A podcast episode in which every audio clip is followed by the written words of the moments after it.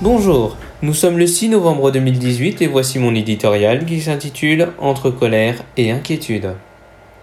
Lundi, en milieu de matinée, deux immeubles mitoyens se sont effondrés dans le quartier des Nosailles à Marseille.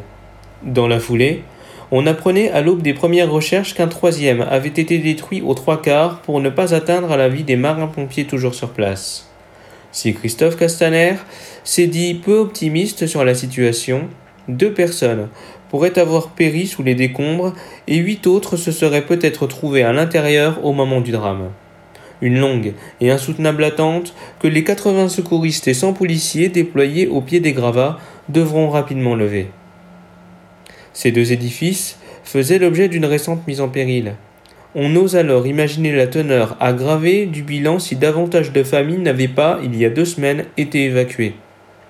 Pour se prémunir d'un nouvel accident, les habitations environnantes furent entièrement vidées de leurs locataires, provoquant le relogement express d'une centaine de personnes.